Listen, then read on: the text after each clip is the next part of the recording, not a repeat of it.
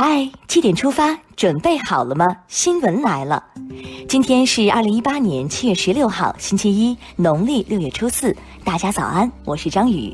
首先来看天气，今天四川盆地西部仍有大暴雨，西北地区东部、华北中北部、内蒙古、广西、广东、海南岛等地的部分地区有大雨或暴雨。在高温方面，华北、黄淮、江淮、江汉、江南大部、新疆吐鲁番盆地和南疆盆地等地最高气温达到三十五到三十六度。国家主席习近平昨天就巴基斯坦发生严重恐怖袭击事件致电巴基斯坦总统侯赛因，向无辜遇难者表示深切的哀悼，向伤者及遇难者家属表示诚挚的慰问。再来关注世界杯的消息。二零一八世界杯决赛，法国和克罗地亚为全世界球迷奉献一场进球盛宴。最终，法国四比二击败克罗地亚，格里茨曼、姆巴佩和波巴分别建功，曼朱基奇打进世界杯决赛首个乌龙，随后又抓住洛里门前玩火破门，佩里西奇一度将比分追成一比一平。法国梦回一九九八，时隔二十年再夺大力神杯。克罗地亚遗憾失利，但亚军也创造了他们最佳战绩。恭喜法国夺冠，克罗地亚虽败犹荣。商务部的最新数据显示，今年上半年全国新设立外商投资企业同比增长百分之九十六点六，一个个投资大单的签署，凸显了外资对中国经济前景的认可。针对一些幼儿园提前教授小学内容的问题，教育部近日展开专项治理，坚决纠正小学化倾向。幼儿园学小学课程，这也太着急了吧？最近你的朋友圈被这条新闻刷屏了吗？十三号在北京发布的《休闲绿皮书（二零一七到二零一八年中国休闲发展报告）》建议，二零三零年实现坐四休三，每天工作九小时，每周工作四天，你赞成吗？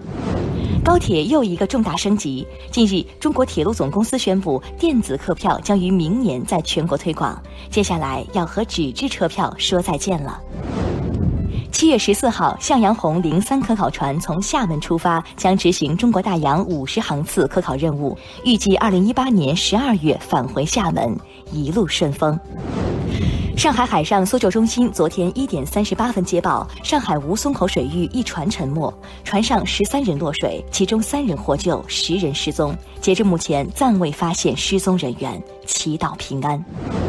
昨天十三点五十二分，黑龙江一货运火车与货车相撞，事故致一人死亡，多趟旅客列车晚点。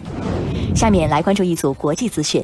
日前，世界贸易组织对中国第七次贸易政策审议在日内瓦结束。参与审议的各方普遍认为，中国这两年的经济发展和贸易政策方向给全球的发展带来了机会。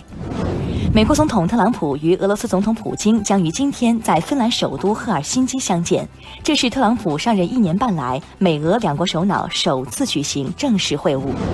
普吉游轮事故最后一具遇难者尸体于当地时间昨天十八点三十五分被打捞出水，待最后履行医学鉴定和家属确认手续。当地时间十三号深夜，瑞安航空一客机因机舱失压，在德国东部城市法兰克福紧急迫降，致三十三名乘客受伤。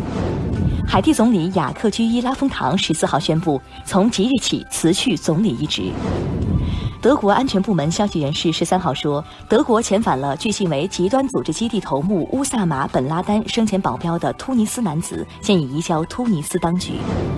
据美国地质勘探局地震信息网报告，也门塞侯特东南一百六十公里处昨天发生六级地震。下面来看两条总台独家消息。随着互联网加交通运输的深度融合，网约车、共享单车等一大批新业态相继涌现。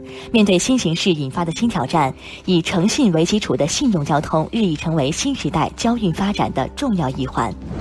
金海辉号货轮于六月二十一号凌晨离开天津港，南行至珠海。此前，央广网记者随轮远行，与海员们经历七天的奇幻漂流，行船数日，唯有美食信号最解忧。今年下半年刚开始，房地产市场就开启了全面严打模式，个别城市房价设定涨停板，七部门在三十城打击炒房团，棚改货币化安置将迎来调整，这三件大事都会对房价走势产生影响。天文爱好者们有福了，二零一八年重磅天象火星冲日将于本月二十七号上演。这次冲日特别之处在于，这是十五年一遇的大冲，十五年一遇，机不可失。在你的印象里，铁路修建耗时多久呢？几年？几个月？中国工人告诉你只要二百一十分钟。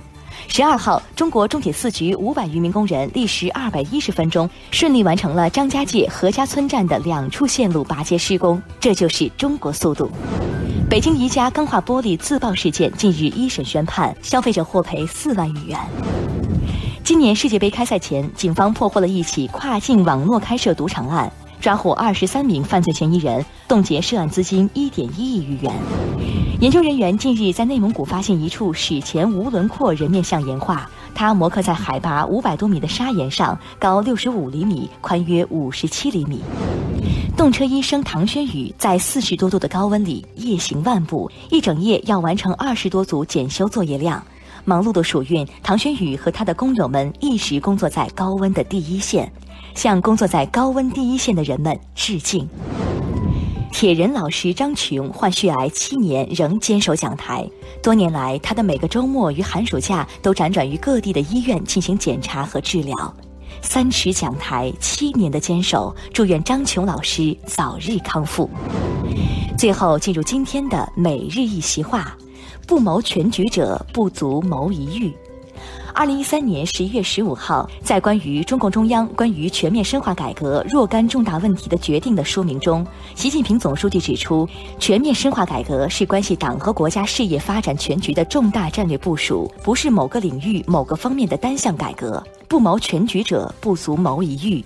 大家来自不同部门和单位，都要从全局看问题。首先要看提出的重大改革举措是否符合全局需要，是否有利于党和国家事业长远发展。要真正向前展望，超前思维，提前谋局。